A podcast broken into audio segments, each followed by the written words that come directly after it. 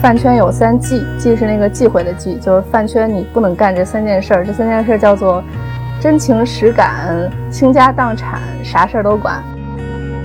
当我们说起这个饭圈生态、饭圈文化的时候，可能大多数人第一印象就是永无止息的这个网络骂战。实际上，每一次这样的网络骂战或者网络对抗，它都意味着一个被生产出来的二元对立。所有一切正在发生之物都会被放进有限的几个故事框架里面去做加工和转换，然后呢，成为一种可以被网友们寄存的这个认知结构所理解的现实。这样的故事呢，它可以异常有效地生产出敌人，就是我可以把错怪在他身上的敌人，然后我可以和他战斗的对手。然后同时呢，生产出一种我依旧在相信着什么、捍卫着什么、对抗着什么的这样的一种宏大叙事的幻象，并且从中获得某种安全感和慰藉感。各位听友们，大家好，我是活字君小天。呃，不知道你们能不能听出来啊？我这个是进入北京的冬天之后，不幸就是重感冒了，现在还是嗓音有点嘶哑。呃，但是我还是非常饱含热情的去做这一期节目的，因为是一个我非常想聊的一个话题。呃，这个话题呢，也是大家已经非常熟悉，但实际上我觉得作为圈外人知道的并不多。呃，就是饭圈文化，可能大家还有印象，就是疫情呢还在无情肆虐的时候，就已经战火纷飞的肖战粉丝跟 A O 三的这个互撕，到前不久呢，所谓人间富贵花，实际上是老赖之子的这个一夜塌房。关于饭圈的话题其实是层出不穷的，那么也已经有诸多的这个媒体呀、学者呀对这个话题进行了一些讨论。那么我所了解的呢，圈外人可能大多数都是比较反感或者是鄙夷饭圈文化的，就认为追星的人呢特别脑残，呃，特别非理性，并且极具战斗力、破坏性。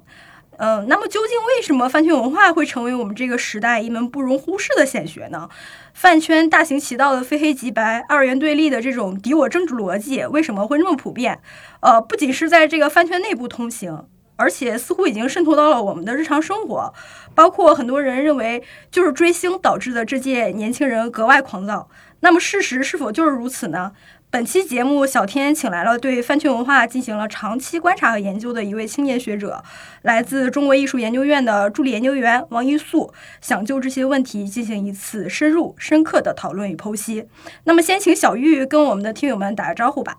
嗯，活字电波的听众朋友们，大家好，我是王玉素。饭圈文化嘛，现在越发成为我们日常生活中一个。感觉已经不容忽视的一门显学了，包括媒体啊，还有各大这个公众号啊，很多人都觉得自己能说上几句。但我觉得，就是玉素，因为是对这个领域已经有多年的这个观察研究，而且我觉得你是真的对这个问题有自己的独特的创建，所以我觉得，就是这期节目还是能提供给听友们一些很不一样的视角和一些观点。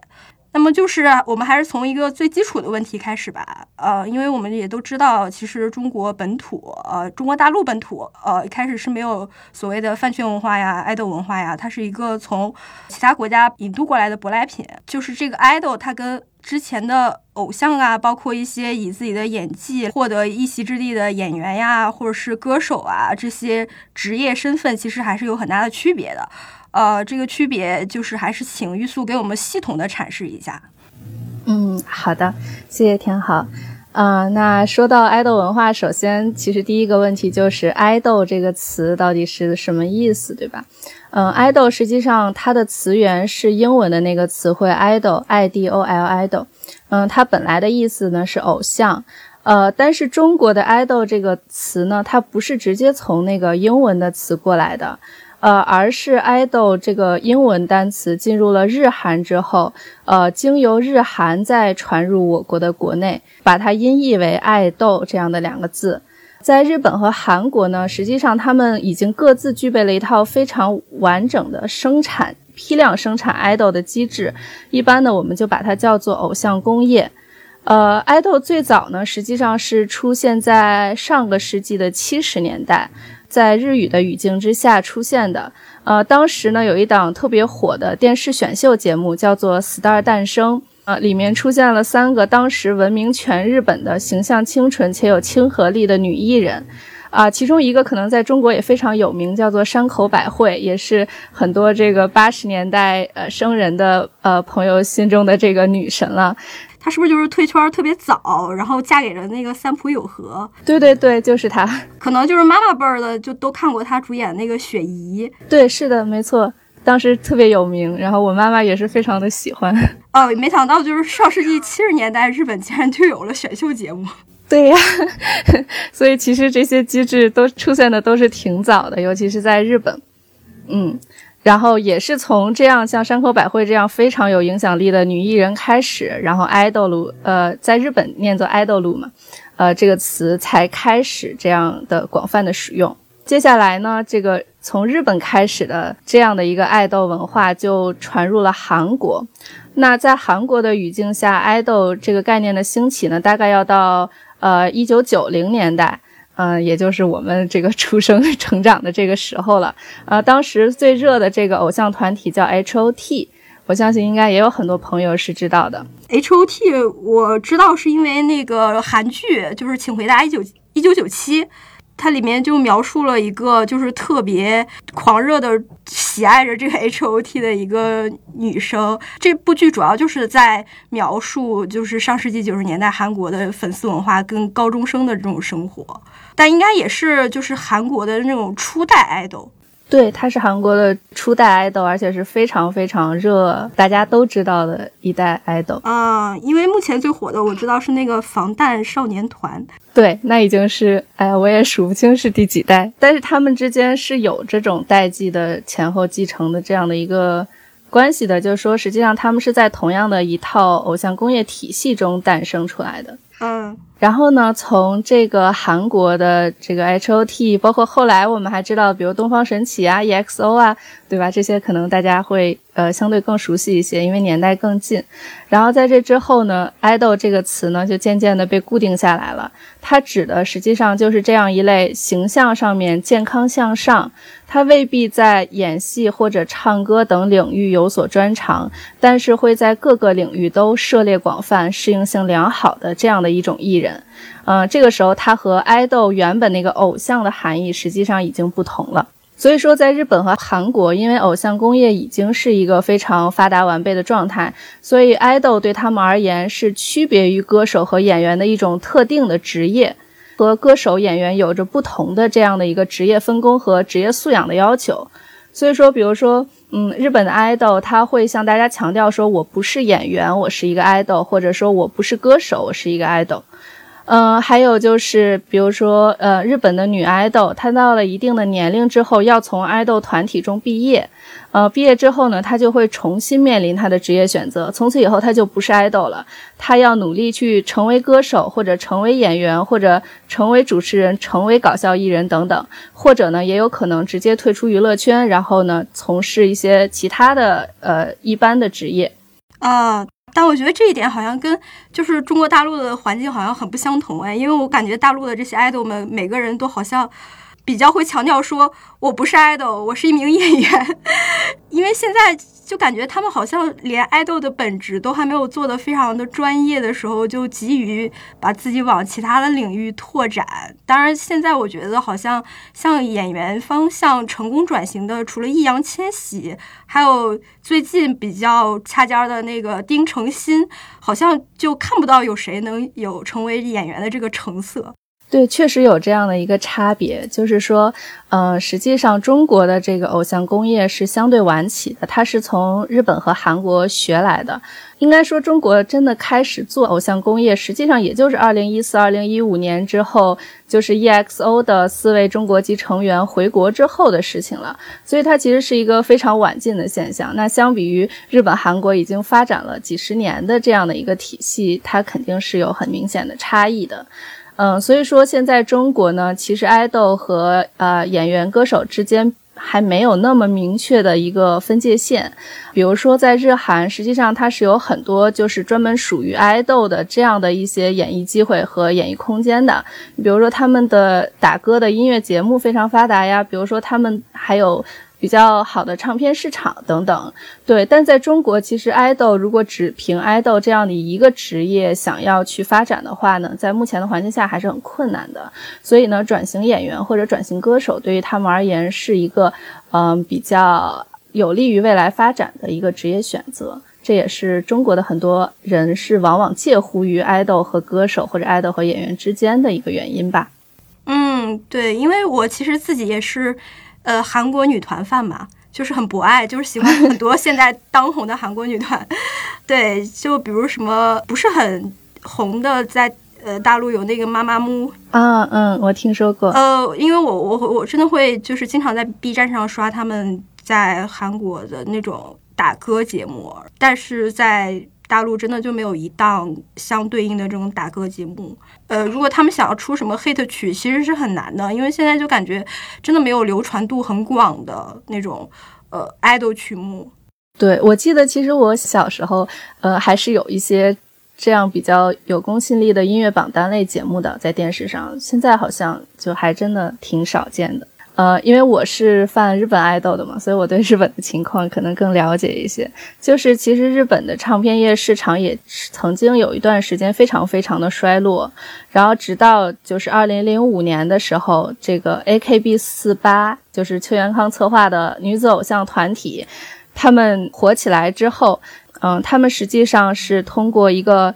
就是粉丝花钱买。这个团体的单曲，然后就可以为这个团体里面的成员投票，决定成员在下一次的单曲中是否可以出镜，以及他是否能占 C 位等等这样的一些资源。然后呢，因为这样的一个制度呢，就导致了，嗯，他们的唱片销量在日本的相关榜当中遥遥领先，甚至也会有说，呃，实际上是 AKB 四八以及四八系的这样的一种方式拯救了。呃，日本唱片销量的这么一个说法，对，所以说他们的这个整个的爱豆制度和他们的娱乐工业已经有一个非常深刻的互相的嵌入和结合的这样的一个状况，它和中国是不太一样的。哦，那你说到这儿我就理解了。其实我觉得可能还是我们中国的这个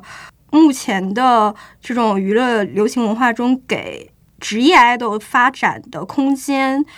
并没有那么的广阔，所以说他们都急于向呃我们可能在大众意识上更认同的这个演员呀、歌手啊这方面来转型。对，其实，在日本和韩国的这个爱豆工业发展的时候，整个它还是一个大众娱乐的面向，就是说它要求这个爱豆有非常广的知名度，然后有全民性的这样的一个喜爱嘛，尤其是在像。蓝这样的就是杰尼斯系的艺人，还有像韩国 H.O.T 这样的。那么其实现在中国呢，因为整个的这个爱豆工业，它更像是一种分众化的娱乐方式。就是说，实际上如果我是某一个中国的爱豆的粉丝，那么我在圈里面可能觉得，呃，人人都知道我们家爱豆他特别的有名，但可能圈外呢就没有任何的机会看到。这个 idol，然后也没有什么机会会被安利到他，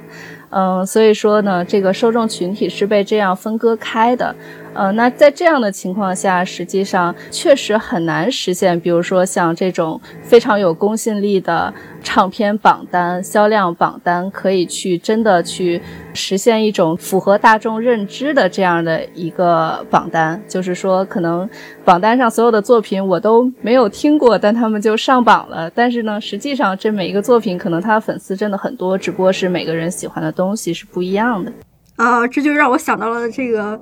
呃，吴亦凡，他有一次他的音乐作品莫名上榜，让大家都一头雾水，觉得他到底有什么作品。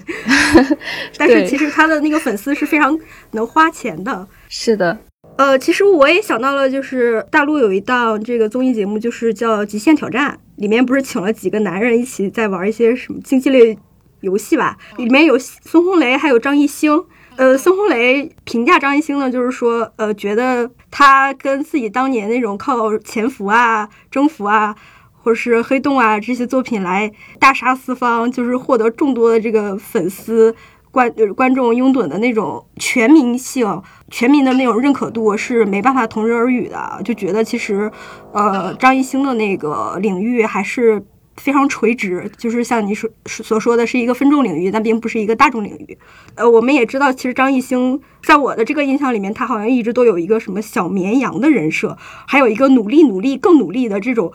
鸡血热血艺人的人设。所以就是人设这一点，呃，我觉得现在在娱乐圈可能也就是全行业人设化了吧。呃，所以人设这一点，请小玉给我们详细讲解一下。我是觉得，其实爱豆他和这个传统的演员和歌手，呃，最显著的区别就是两点。首先，第一个就是主持人刚才提到的人设，嗯，也就是说呢，爱豆他的本职工作与其说是唱歌、跳舞、演戏。不如说是要扮演好他的人设。人设这个词呢，是人物设定这样的一个说法的缩写。这个概念实际上最开始是在日本的这个动画漫画领域流行起来的。那么最简单的来讲呢，它的含义实际上就是说，呃，在动画漫画这样的文艺作品中呢，那个角色他不再是一个我们现实主义文学所要求的那种呃成长型的原型的人物，不是那种从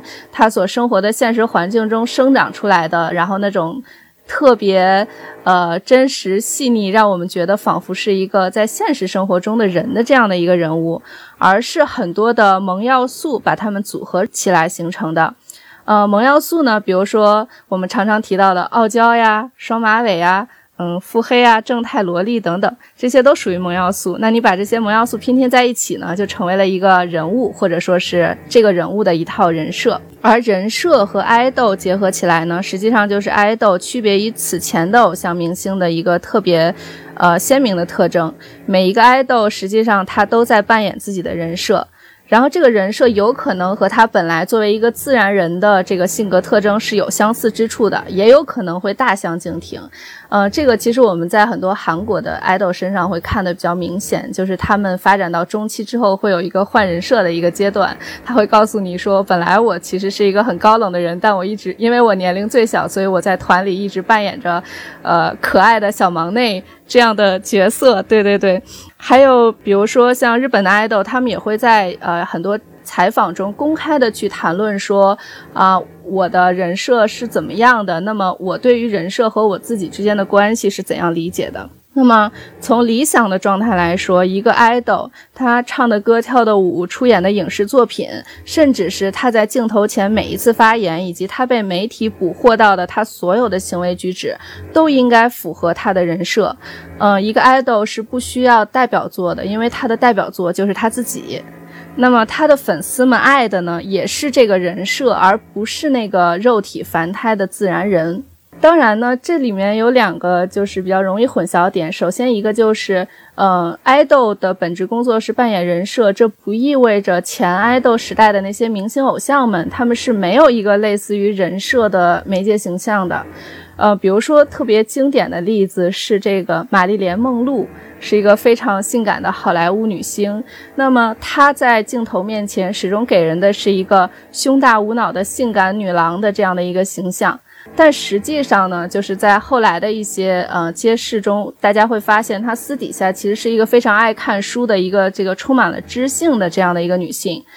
对吧？这个其实就已经是玛丽莲梦露的人设和她自然人之间的差别了。但是呢，区别在哪儿呢？就是说，对于爱豆而言，实际上可能真正重要的不是说他拥有一个人设，而是说人设这个东西本身开始具有了自反性。也就是说，人设变成了一个公开的秘密，爱豆自己可以公开讨论自己的人设，然后很多的粉丝他们也知道自己的爱豆具有人设，甚至可以非常清晰的确认说，我爱的实际上是这个有人设的爱豆。这个在日韩的这个相对发达的这样的一个体系中呢，是一个相对比较明确的东西。但是在中国呢，可能呃事情就没有这么清楚，因为中国的呃生产爱豆的偶像工业和以前的这个偶像明星的这样的一套文化之间还没有这样一个非常明确的界限。对，所以可能在中国呢，这种人设的自反性呢，就表现得更加暧昧一些。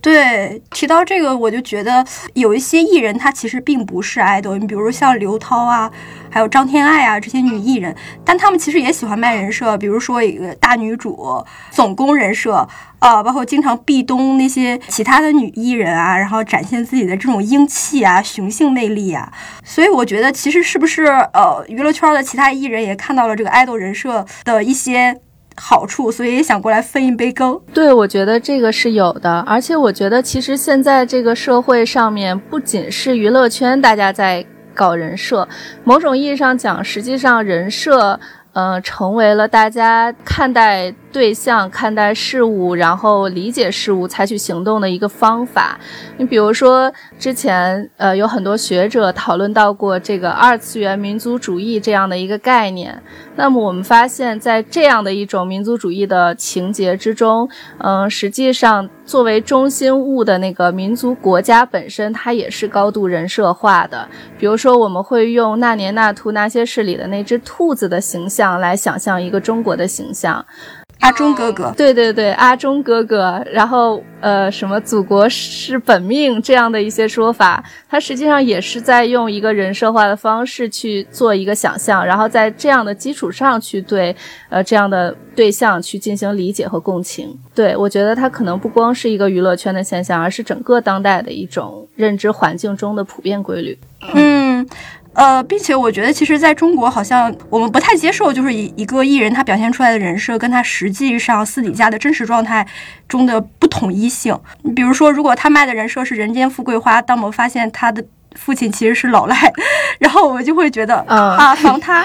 人设塌了。房子塌了，但是实际上怎么说呢？就是如果你在日本和韩国人设塌了，也一样是会被骂的。因为我刚才也有提到，其实扮演好他的人设是他的重要的本职工作，呃，就算不是唯一的本职工作，也是最重要的本职工作之一了。那在这种情况下，嗯，爱豆确实他需要去维护自己的这样的一个人设。嗯，像比如说粉丝们常常说的一句话，就是爱豆能不能谈恋爱这个问题啊。其实很多粉丝的观点是这样的：爱豆可以谈恋爱，但是爱豆谈恋爱要偷偷的谈，不能被我知道。对，这个就非常人设，就是说他的人设是单身，所以他谈恋爱这件事儿是不可以在他的人设上出现的。但他作为一个自然人，他是可以谈恋爱的。那如果他的恋爱被曝光了，那么这个人设就塌了，那么他作为爱豆就失职了。嗯，是这样的一个逻辑啊。那聊到这儿，其实我总有一种感觉，就是是这届中国的这个爱豆不行，就是职业素养不够，所以经常频频出现塌房状况。就是可能还是这种呃工业体系没有说像日韩一样那么健全吧，所以他们就是对于职业素养这一点，好像也不是非常的认可或者说在意。太难了，对粉丝就不认嘛，因为粉丝觉得我自己花钱了。我花钱把你捧到这个位置，所以说，呃，就等于说是我是在真金白银的购买某种商品，呃，所以说你就一定要扮演好你这个商品应该拥有的那种使用价值，是这个逻辑吧？对。呃，但是实际上来讲，这个其实真的挺难的，因为现在的呃整个媒体环境真的是无孔不入。那么，比如说有一些就日韩的这个，他们会是一个比较强势的经纪公司，然后这个经纪公司可以去和这些。娱乐记者们进行某种交涉，然后禁止一些就是买断某些负面新闻，通过这样的方式去维持那个爱豆的人设。中国呢，我不太知道这个具体的情况啦，但是我觉得这样的事情应该也是有的。但是呢，就是现在这个环境确实是你想要人不知，真的是一件 还蛮难做到的事情。所以刚才讲到这个粉丝花钱投票的问题，其实也就是说，爱豆的职业命运。完全是粉丝给的，因为它是这样一个被养成的这样一一个一个商品。对，实际上就是我讲说爱豆和传统的偶像明星的差别的第二点，其实就是爱豆这个职业，它和养成或者说养成系这样的一个概念是非常密切的联系在一起的。其实生产爱豆的偶像工业，它必须要提供这样的一个承诺，就是说粉丝他花钱投票、花时间打榜，然后他最终会决定他的爱豆的命运，然后爱豆的每一次的成长和成功都是在粉丝的帮助之下实现的。那么这种承诺从实践的角度来看，它确实有真实的成分，就是说现在的粉丝他确实有一定的能力去影响爱豆，他能获得多少资源，他能走到哪儿。当然，同时它也有一些想象性的成分在，也就是说，它也是在某种程度上是一个神话，就是说这些爱豆它终归还是在资本的控制下运作的，而不是在粉丝的这样的一个民主决定中去前进的。在不同的国家和地区，还有不同的个案中呢，可能粉丝所能提供的这样的一种帮助，它。呃，是会有一些差异的，但是不管怎么样呢，就是这样一套爱豆的辉煌神话，有我一份的这种话语，总是伴随着每一个爱豆的职业生涯。然后呢，每个粉丝为了自己喜欢的爱豆去出钱出力呢，也成为了他们持续不断的为自己的爱豆花钱花精力的一个重要的动力来源。呃，说到。养成系的话，实际上我觉得有两个关键概念。首先，一个就是练习生制度，还有一个就是总选举制度。练习生制度的首创，实际上也是。呃，在日本，就是一九七零年代的时候，日本非常著名的这个爱豆事务所叫杰尼斯事务所啊，蓝，包括木村拓哉是吧？对，木村拓哉所在的组合叫 SMAP，但是 SMAP 现在已经解散了。他们都是这个事务所的非常有名的爱豆了。在一九七零年代，这个事务所成立之后呢，他们会遴选一些非常有潜力的素人，就是新人嘛，作为出道爱豆的后备军，然后事务所呢会给他们提供一些培训课程。然后这些素人进所的时候，大抵上都是小学高年级或者初中生，就是一群小男孩儿。呃，杰尼斯事务所是没有女性艺人，他们只有男爱豆，所以是一群小男孩儿进入事务所参与培养课程的爱豆后备军们被叫做 Janis Junior。他们除了参加这些培训课程之外，他们还有机会出演综艺、演舞台剧、演电视剧，以及给已经出道的爱豆的演唱会伴舞等等。这其实就是练习生制度的萌芽了。到了一九九零年代的时候，呃，有一批这个 Junior 非常非常的有名，后来他们被称作黄金一代。然后当时在日本获得了很高的人气和关注度，呃，这也刺激了事务所给这些 Junior 更多的出镜机会。嗯，所以说呢，这些 Junior 他们在出道之前就积累了很高的人气。而且他们的粉丝是从他们就是小学高年级到初中，也就是说十二三岁的时候开始，可能就喜欢他们，然后一直陪伴他们成长，直到他们出道，然后一直到可能他们三十岁、四十岁等等，然后为了他们的这样的一个成长，一直在贡献自己的爱和力量。嗯，所以呢，爱豆养成的这样的一个概念，因此就流行了起来。那么，同样的制度在韩国发展成熟呢，也就成为了今天中国人更加熟悉的这个练习生制度。嗯，比如说，就是之前的那档非常著名的选秀节目叫《偶像练习生》，对吧？这个练习生实际上就是从韩国的练习生制度这儿来的。除了练习生制度，另外一个非常重要的制度是总选举制度。这个制度来自于日本的女子偶像团体 AKB 四十八。二零零五年的时候，这个团体成立，然后当时他们主打的概念叫做触手可及的偶像，就是说偶像不再是那种高高在上、遥不可及的云上之人，而是我们每一个人都可以日常与他们相见的这样的一些偶像。当时呢，他们在日本的秋叶原的专属剧场进行演出，然后粉丝呢就可以在这些小剧场演出中以非常近的距离见证这些爱豆的成长。这个团体呢，首创了所谓的总选举制度。因为 AKB 四十八是有非常非常多人的，而且他们有一期生、二期生、三期生，呃，总共有多少？我现在不太清楚，但是一百来个总是有了吧。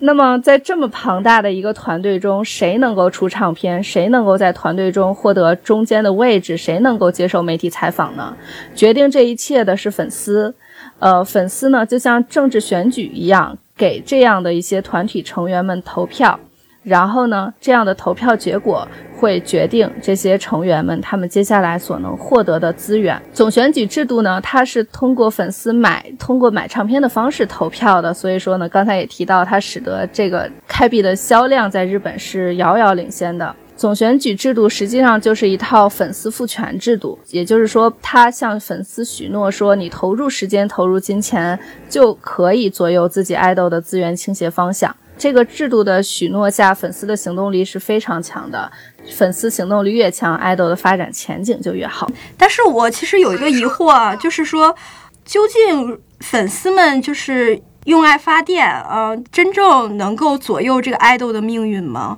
因为我记得好像去年的时候，就是 Produce 一零一，就是韩版的季播的一个，算是一个就是选举选秀节目啊，选爱豆的一个选秀节目，就被爆出是暗箱操作啊。其实有很多就是并没有获得那么多支持的，呃，但是他最终取得了出道位。呃，所以我其实觉得，是不是还是背后资本力量起到了决定性的操纵作作用？但是粉丝在觉得我能够去呃操纵我的爱豆的这样一个未来，其实是自己的一一厢情愿的一种幻想。嗯，呃，这个我刚才说到粉丝复权制度，那么这个制度它一定有一定的这个想象性的成分在，呃，不可能说粉丝完全决定嗯爱豆的命运。毕竟，idol 也是资本游戏嘛，它是在很多资本的角逐过程中去发展的。呃，但是呢，你要说这个粉丝赋权完全是一个谎言的话，其实也不对。比如说，呃，一档选秀节目里的某一个 idol，他的人气特别高，以至于他的粉丝为他花的钱数可能是第二名的十倍甚至二十倍。那么这个时候，让这个 idol 出道。对于呃这个节目的资本方而言，实际上是有利可图的，因为他可以看到这个爱豆本身就是可以给他带来巨大的人气和巨大的这个资金，对吧？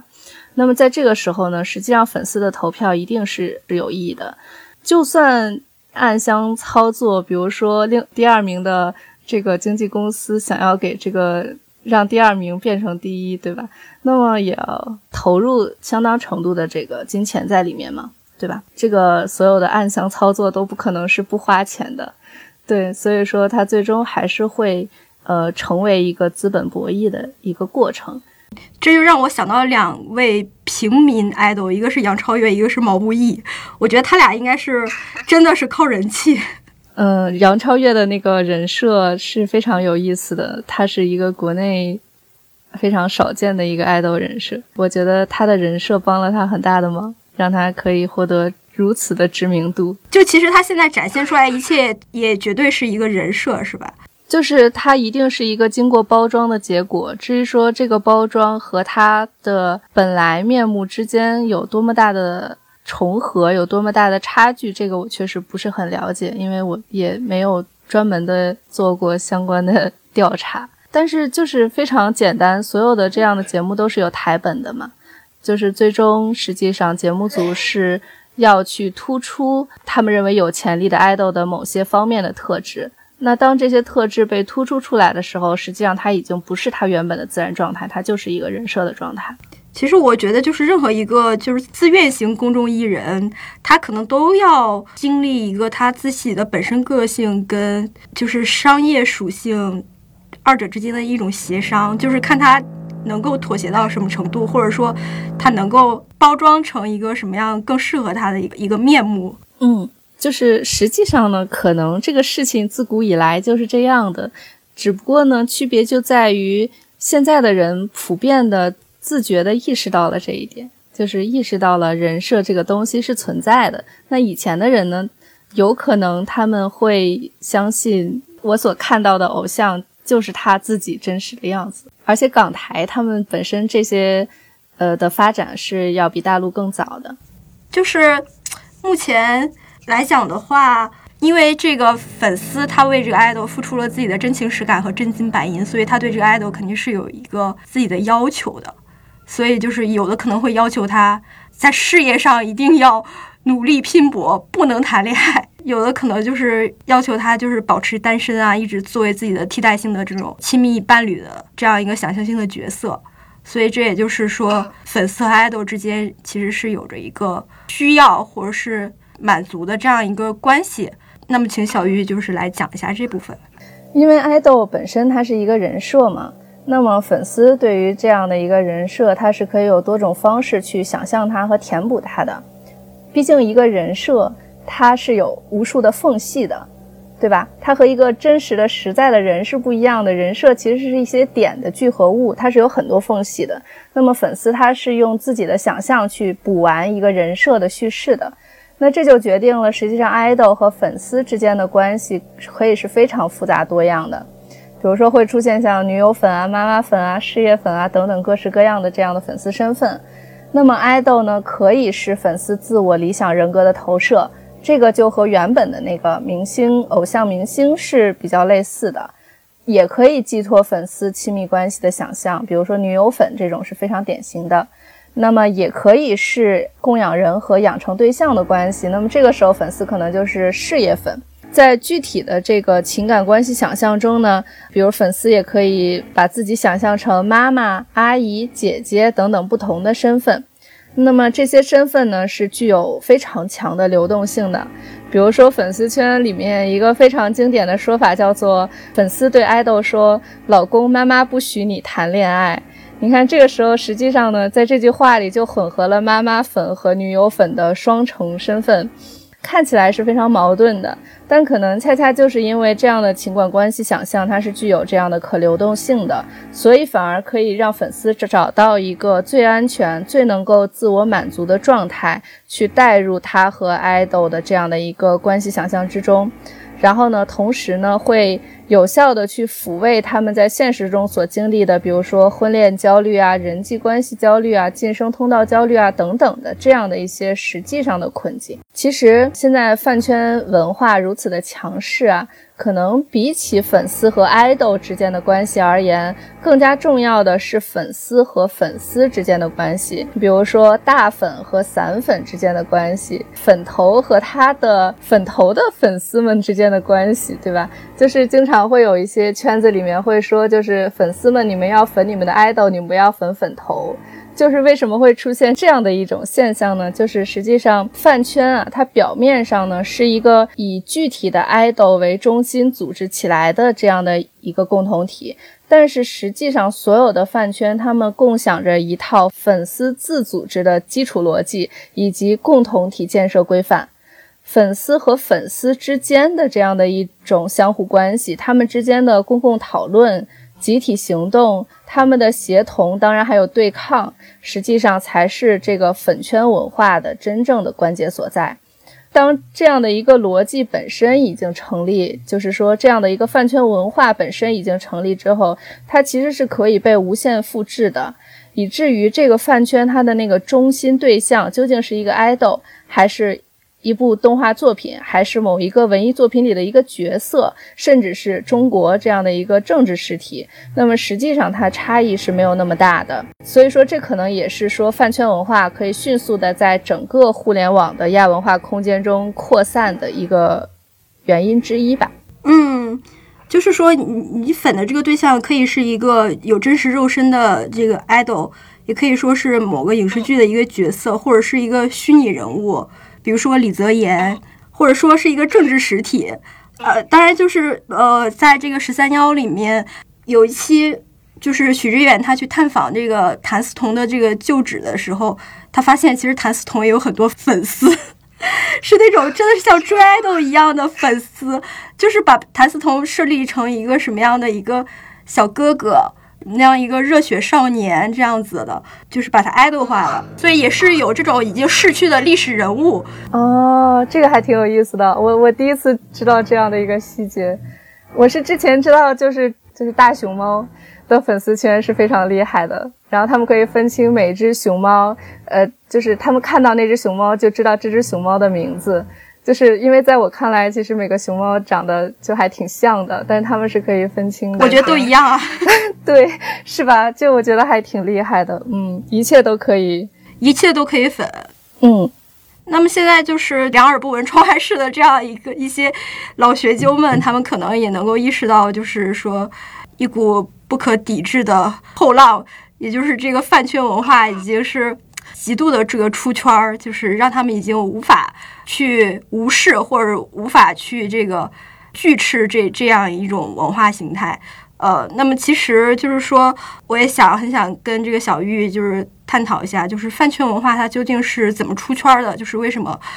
目前为止好像它好像渗透到了我们日常生活的方方面面。呃，我们身边有这样的一个饭圈女孩啊，或者是呃，我们可以会很娴熟的操练一些饭圈用语啊。呃，我们平时吃瓜呀，或者是任何的日常娱乐呀，可能都是跟饭圈有关的。呃，而且这个饭圈的这种呃之间的互撕，可能还会成为一个非常值得严肃探讨的公共舆论事件。所以说，还是呃，小玉解释一下这个出圈这个概念。好的，嗯，实际上我们现在说的这个饭圈文化，它基本上指的是这个主体啊，是中国内地娱乐圈爱豆们的粉丝所形成的这样的一个粉丝圈以及它的文化逻辑。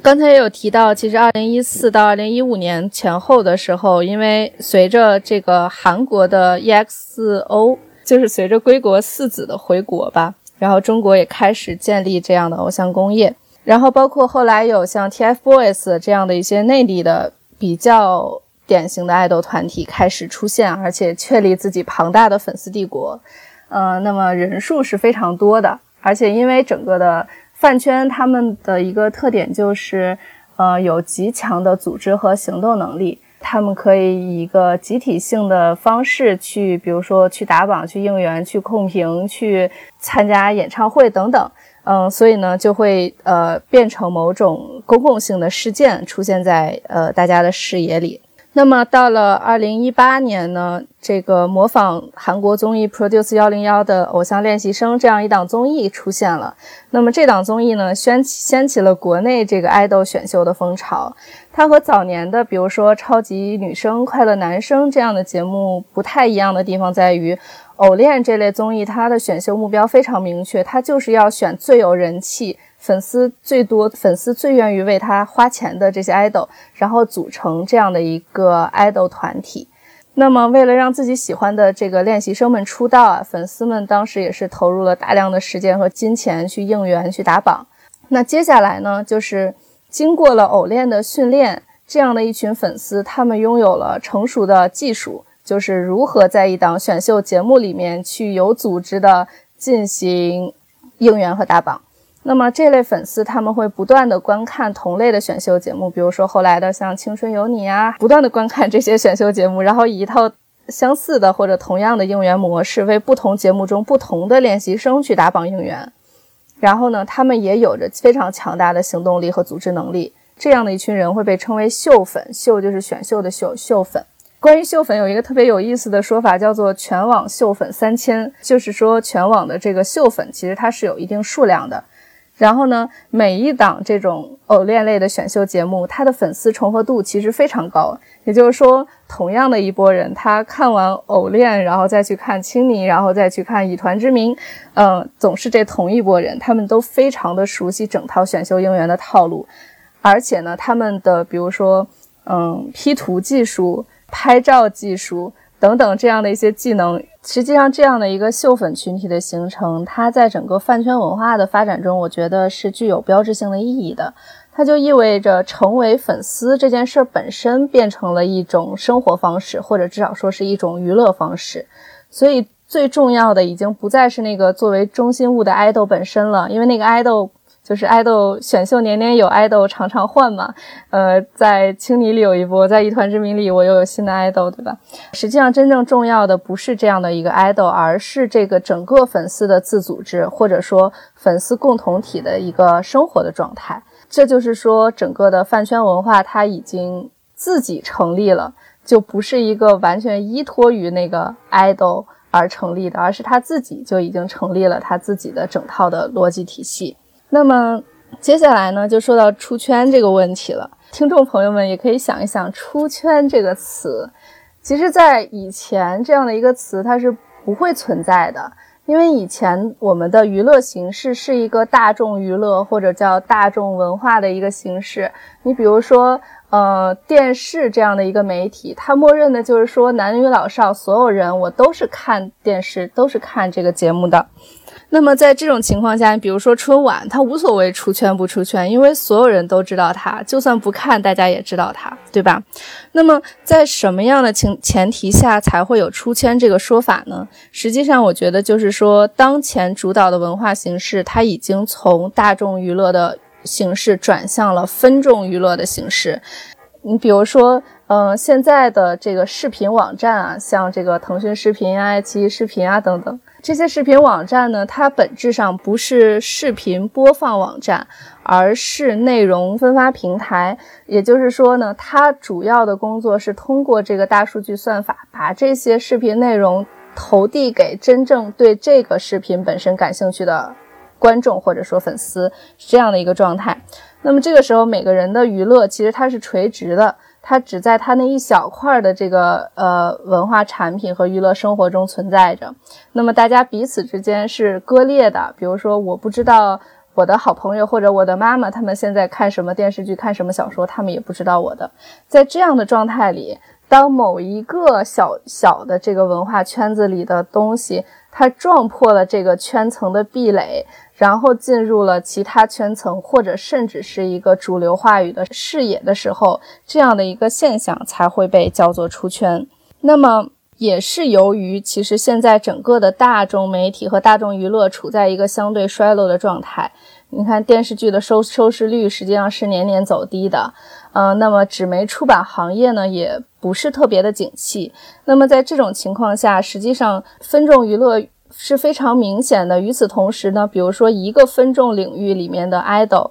他想要在一个真正大众的这个媒体上获得认知，也是非常非常困难的。所以说，出圈这个事情之所以重要，就是一方面是因为只有在当前这个时代，出圈才是一个有意义的概念；另一方面，也是在当前这个时代，实际上出圈是一件非常非常困难的事情。那么，其实。呃，刚才也说到，这些爱豆们他们在大众文化平台上自我展示的机会是非常有限的，所以绝大多数让人印象深刻的出圈事件都是一些反向出圈，也就是说是一些恶性事件出圈，对吧？那么甚至可能有一些进入了官方媒体的视野，然后受到官方媒体的批评。呃，这些我就不举例了。可能吴亦凡的大碗宽面算是一个相对一个正面的一个相对出圈了的案例吧。但是这首歌其实它究竟多大程度上出圈了呢？比如说我的父母辈，他们很可能完全不知道大碗宽面，也不知道吴亦凡是谁，对吧？他的出圈呢，可能只是突破了吴亦凡粉丝圈这样一个非常小的圈层，进入了一个。更大范围的偶像粉丝圈的这样的一个圈层，或者说他通过这个 B 站进入了一个二次元爱好者的圈子，也就到此为止了。他很难去抵达不追星不上 B 站的这样的一群人群。嗯，另外一个比较大规模的出圈事件就是这个饭圈女孩出征 Facebook 的这样的一个有点政治议题的事件了。当然，其实这个事情与其说是要出圈，不如说是官方对于饭圈文化的一个有意识的引导和征用，所以可能也不太适合在出圈的这个这样的一个话题里去讨论它。嗯，当然，现在的偶像粉丝圈或者说是饭圈，它人数非常的众多，然后。呃，前面也反复提到，他的行动力非常的强悍，就是粉丝们以一种高度组织化的方式，然后每天在打榜、在应援、在控评，所以存在感很强。但实际上，我觉得这种存在感，嗯，不应该被称作出圈，因为其实外面的人不不能理解他们行动的逻辑和意义，也不知道他们到底在干什么，他们只是因为在同一个，比如说微博这样的。嗯，社交媒体平台上出现，然后因为出现的次数过多，然后被很多人刷到而已。嗯，比如说这个吴亦凡，他大碗宽面，我知道是因为那个《乘风破浪的姐姐》，就是他们在公演的时候，就是表演了这首歌，其实是一个综艺形态嘛。就像刚才小玉说的，呃，我们可能对这个饭圈文化都有所了解，但是其实并不能去。呃，作为圈外人，没有办法去理解它这个内部的一个逻辑，所以就可能会对饭圈文化产生很多的误解，然后这些误解也往往是负面的，可能会觉得说这个追星女孩都很疯狂啊，或者说现在的小朋友为什么他们的观念那么的极端，然后呃认为他们非黑即白，然后对世界的认知不够多元，然后也不够有包容性。然后有些人会认为这是一种饭圈思维所导致的一一种结果，但其实可能并不是饭圈文化对我们日常生活的渗透，而不如说是我们的日常生活更需要这样的一个一种思维来让我们获得某种安全感。就是我觉得小玉你这种说法还是挺让我觉得有创建性的。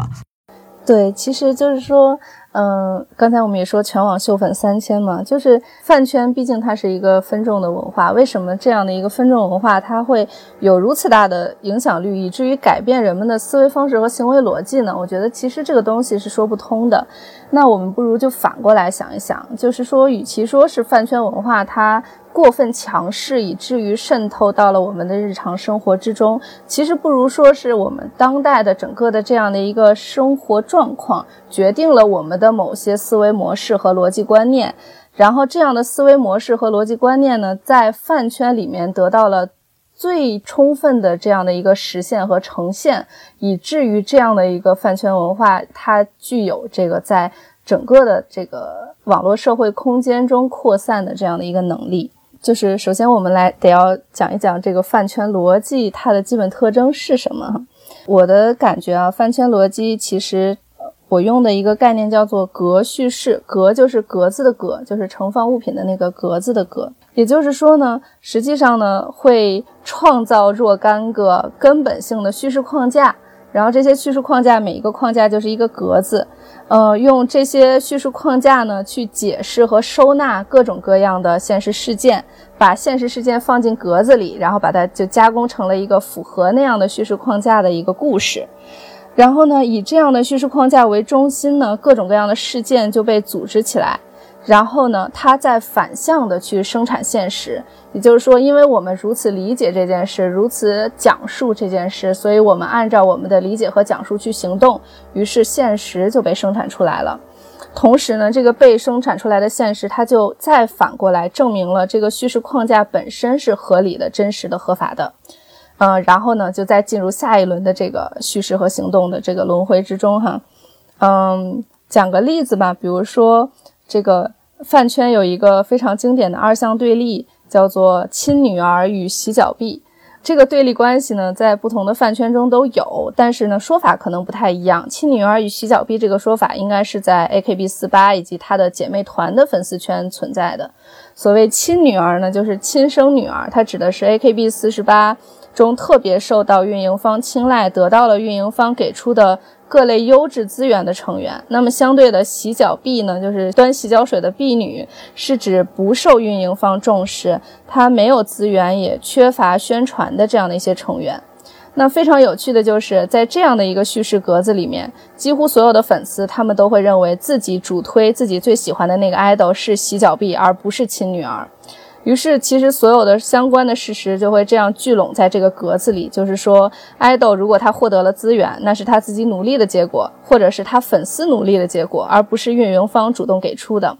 那么，如果团内其他的成员能够得到自己主推的爱豆没能得到的资源，那那个爱豆就是运营方所偏心的亲女儿，然后自己主推的爱豆遭到了不公平的对待，等等等等。这整套叙事框架是非常完善的，它可以解释一切和爱豆资源分配相关的问题，然后并且有效的指导粉丝按照这样的一个话术去发言、去行动。其实我刚才举的这个例子，就是我觉得一个非常经典的这个饭圈里面的叙事呃格叙事的这样的一个叙事格子，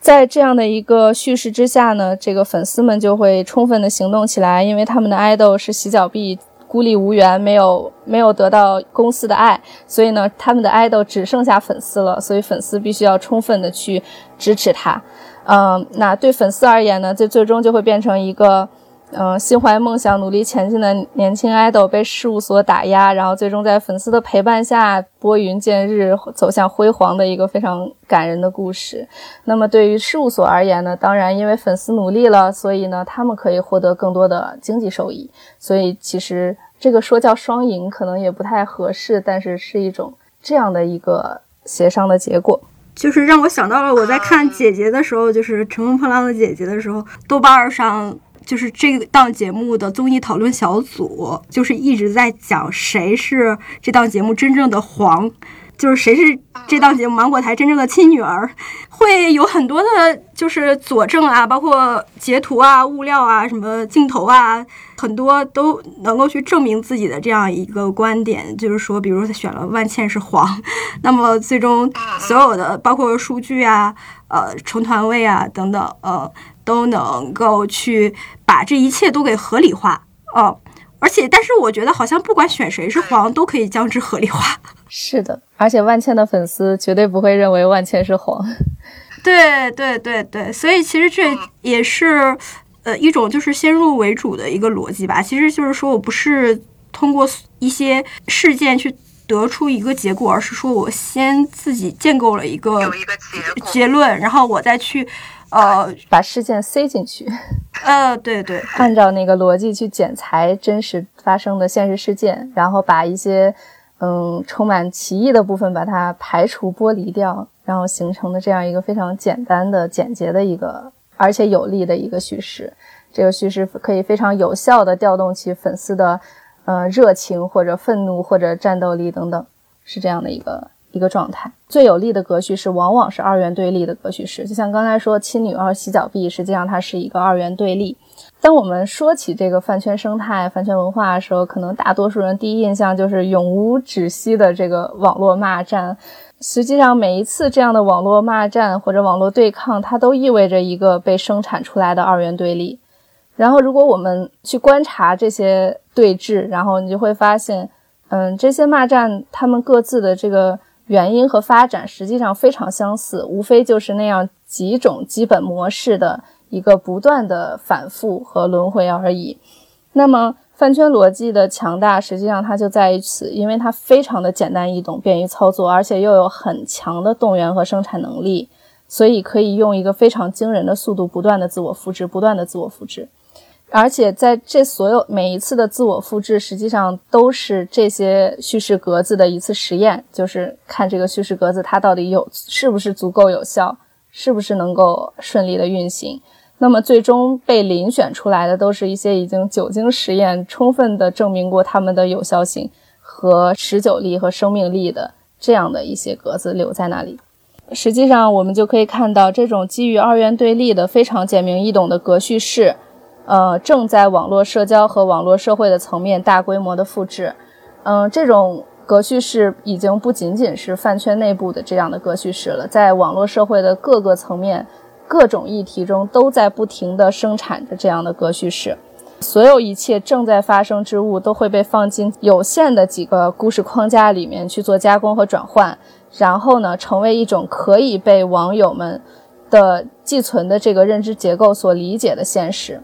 嗯，比如说，我们会用相爱相杀的情节套路来理解国际政治的双边关系，对吧？会用比如说武汉小笨蛋这样的一个萌要素角色来代替新冠肺炎疫情中的。地方政府和武汉人民，那么实际上，不管是国际政治还是这个抗疫工作，都是非常非常复杂，里面充满了各种各样的情况的事情。但是，当我们理解它的时候，当我们用相爱相杀或者武汉小笨蛋这样的方式来理解它的时候，它就会被转化成一个极其简单的一个叙事，而且它可以非常快捷地调动起看到这则叙事的人的这样的一个情感共鸣。并且呢，实实在在地影响着人们的立场、言论乃至于行动。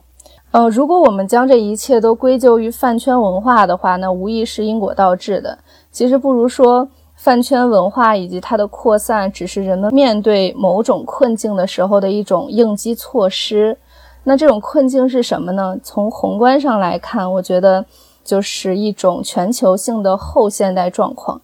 嗯，后现代状况怎么理解呢？实际上，我们通常在说后现代状况的时候，它指的是宏大叙事的凋零，或者说宏大叙事的自我铺路。嗯，所谓宏大叙事呢，嗯，往大了说，它就是一个宏大的故事，它解释的是人类的历史、现在和未来。然后呢，解释的，比如说是我的国家的合法性，然后解释的是我自己人生的合法性，我应该往何处去。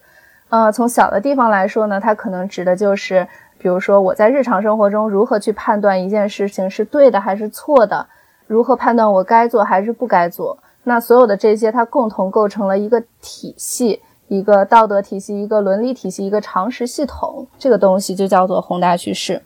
那么我们了解，在这个冷战之前啊，呃，曾经有这个共产主义的这样一套非常建设共产主义的这样一套非常雄阔的叙事。那么，在西方国家，他们也有一套这个资本主义的无限发展的这样的一个叙事哈。但是，其实随着冷战以及冷战的终结呢，两面的意识形态都出现了自我铺路，然后宏大叙事崩溃。在这个过程中呢，就是全球化开始了。全球化的经济进程中，技术进步和财富积累几乎成为了就是人们唯一的这个关于进步信念的倚仗。听众有印象的话，可能会记得，就是在中国九十年代的时候，曾经有一段时间是非常整个社会在一种丛林法则、弱肉强食，然后大家一起努力挣钱的这样的一个一个一个状态中，它实际上就是这样的一个将技术进步和财富积累视作人类进步信念唯一倚仗的情况的一种体现。但是呢，随着当前全球性的经济危机和经济结构调整，包括其实今年的全球性的疫情也是一个非常严重的事件了。那么全球经济活动再度趋于内卷化，或者说逆全球化，那么这就无疑凸显出了实际上这样的一个倚仗本身是脆弱的。不知道我们人类将要会被带往何处的不安全感，就超过了任何乌托邦设想所能够带来的慰藉。刚才说的是宏观层面的一个后现代境况了。那么从微观上来看呢，当代中国的这个独生子女一代，实际上他出生在中国经济飞速发展，然后同时彻底去政治化的这样的一个时间，嗯，作为每一个小家庭绝对的中心成长起来，因为只有他一个孩子嘛，就是两边的老人还有父母都围着他转。但是与此同时，当他们读完大学开始走向社会的时候，却恰好面对着经济发展放缓和社会矛盾凸显的这样的一个社会状况。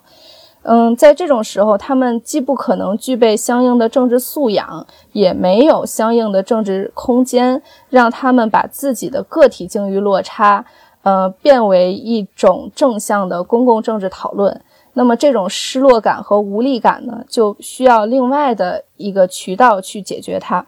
无论是这个进步信念的消退，还是说个体境遇落差所带来的失落感，它其实都不是人类生活的一个正常状态，或者说更极端一点说，人是不能长期活在这个状态里的。长期活在状态里，人会出问题的。但是在短期之内，如果我们想重新去建构一整套的这个呃进步叙事或者宏大叙事是不可能的。呃，整个社会的状况也不是说说改观就能突然就变好起来的。所以说呢，在这个时候，人们需要一种替代品，就是作为这个价值共识和社会共识的替代品所存在的东西。那么，为了能够在话语和叙事中去理解世界，为了能够确定自己在这个世界中的位置，为了能够拥有生命所必须的信念和行动力。人们就开始利用各种各样的素材，创造出各种各样的格子，然后把现实装填进去，然后从而提取出一些非常简单、非常粗糙，但是却非常有效的，可以召唤起这种共同体信念的，呃，这样的一些故事。那么这样的故事呢，它可以异常有效的生产出敌人，就是我可以把错怪在他身上的敌人，然后我可以和他战斗的对手。然后同时呢，生产出一种我依旧在相信着什么、捍卫着什么、对抗着什么的这样的一种宏大叙事的幻象，并且从中获得某种安全感和慰藉感。嗯，那么其实就是刚才小玉的这番阐释，其实让我有一个非常嗯直观的一个感受，也就是说，其实我们所说的这种二元对立、非黑即白的这种饭圈思维也好，说饭圈逻辑也好。呃，其实我觉得它并不是这个时代创造出来的。其实我觉得它是一个非常传统的，或者是一个非常古早的一个东西。就是我觉得人活着就是需要建构敌人，需要建构意义，需要建构自己存在的价值。就是当我们的理想已经彻底凋零了，包括西方的这种自由主义的这种价值观念。它所带来这种循环性的经济危机，呃，带来这种呃极大的这种阶级鸿沟和阶级区隔，彻底的就是没有什么宏大的价值系统可以自我安放的一代人，在精神领域里面是变成流民的这样一代人，其实我们。拿什么来证明自己的存在？拿什么来捍卫自己的意义呢？所以，其实我们中的很多年轻人就选择了自己去建立这样一套叙事，建立这样一个敌人，建立自己存在的意义。但是与此同时，其实我想到的也是戴老师说过的，就是不要用敌手的不义来证明自己的正义，或者说要警惕自己陷入一种自我悲情啊、自我感动。可能自己所建构的这一些可能是虚妄，但是我觉得它虚妄但有效，因为我一直觉得追星的。呃，这些粉丝们一直以来就觉得他们是有一些犬儒，就是觉得自己不敢去面对真实的世界，不敢去拥抱真实，而是选择说把自己人生的一些热望啊寄托在一些爱豆身上，然后通过他们的自我实现来弥补自己在现实世界中的理想的缺憾。但是我想，就是这样一个时代，我觉得也没有办法去苛责任何一个年轻人。在听了小玉的这这番叙事之后，我觉得大家都需要一套叙事来让自己获得这样一个暂时的安宁。但是确实，就是如果人把自己的全部的价值和意义全都放在一件事情上，不管这件事情是追星也好，还是学习也好，我觉得其实都不是一个嗯很好的状态，对吧？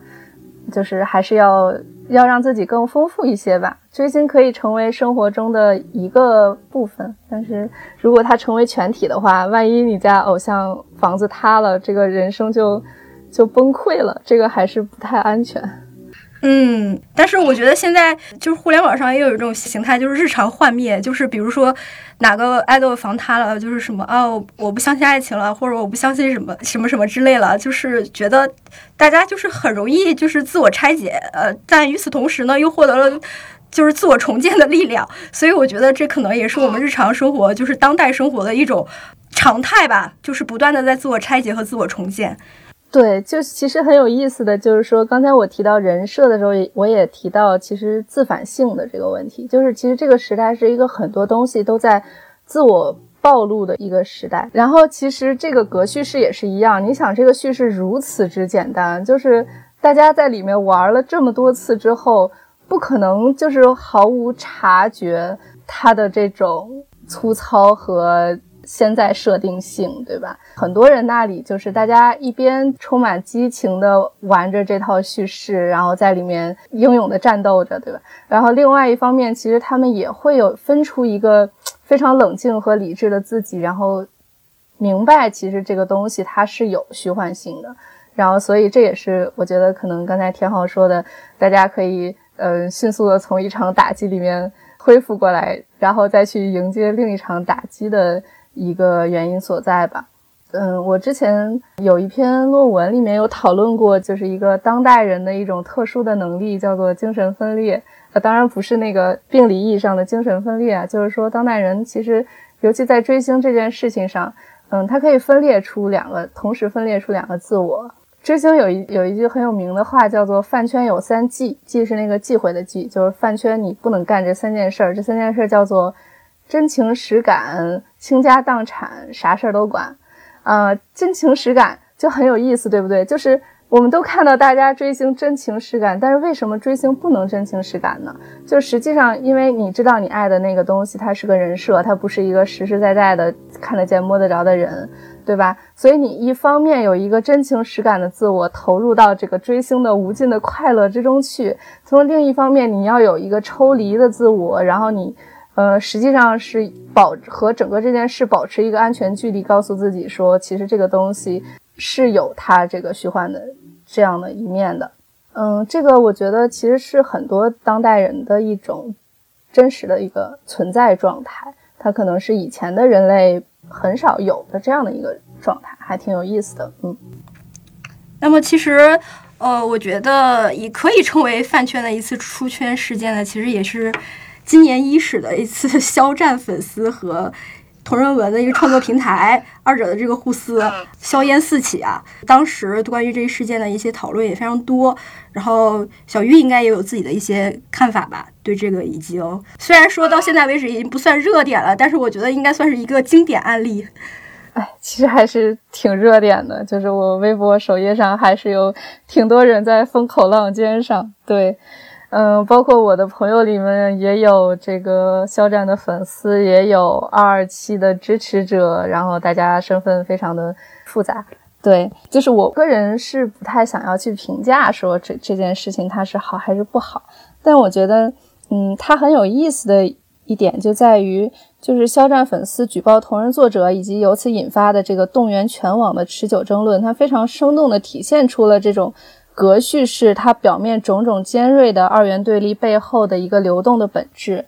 嗯，就是如果大家有认真的追踪过肖战事件的整个过程的话，其实就会发现，它随着这个局部的争议被扩散为一个全网的狂欢式的对抗呢，这场网络行动中的对立双方其实也是在不断变换着的。比如说，最开始实际上是，呃，维护肖战的那些作为举报者的粉丝和支持创作自由的这样的一些创作者，他们之间的对立。嗯，接下来呢，它就有时候会变成这个娱乐资本和同人创作者之间的对立，有时候会变成抵制肖战这个人的人和反对网络暴力的人之间的对立，有时候又会变成饭圈和同人圈之间的对立。凡此种种，就是你看如此强烈的这样的一个对抗关系。但是实际上里面并不存在稳定的阵营和立场，它只是各种各样的格叙事被非常随意的这样迅速的裹挟进来，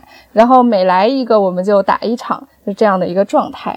当然，我不是说呃在这件事里没有正义和非正义，我只是说我不想去判定它的正义和非正义。然后被叙事所。预设的这个正反双方各执一词，然后并在这样的一种对抗之中进一步强化了自己在这个格叙事里所扮演的角色。而当这一次战役平息的时候，下一次又硝烟再起，对吧？人们就再一次进入这个格叙式的盛装出演，而且我们根本无法判定说什么人在什么样的格叙事里，他要扮演什么样的一个角色。我知道的就是在这个肖战的整个事件中，有很多朋友之间搞掰了的这种情况，就是你会非常诧异，为什么他会在这个事件里站这个立场？他不是我认识的他了的这种状况。嗯，所以我就觉得，其实这个事件，当你从这个角度来来看待它的时候，它其实也是一个非常具有当代症候的一个事件。对，其实我知道，就是很多。呃，关于这个饭圈文化的这个研究学者，对于这件事情的发生，其实也都是蛮谨慎的，因为这个发生好像比较危险吧，因为好像这二者或者是多方他们之间的这个对抗已经非常的这个如火如荼，就好像对方都有这种要吞噬或者灭掉对方的那那那种气焰，对，所以说其实这个时候的发生还是有一定的这个呃感觉，有一定的。有一点危险，我觉得这件事情也就是恰好证明了我们真的是可能就是人类，就是需要敌人，需要对手，需要通过对抗中来展现自己存在的意义。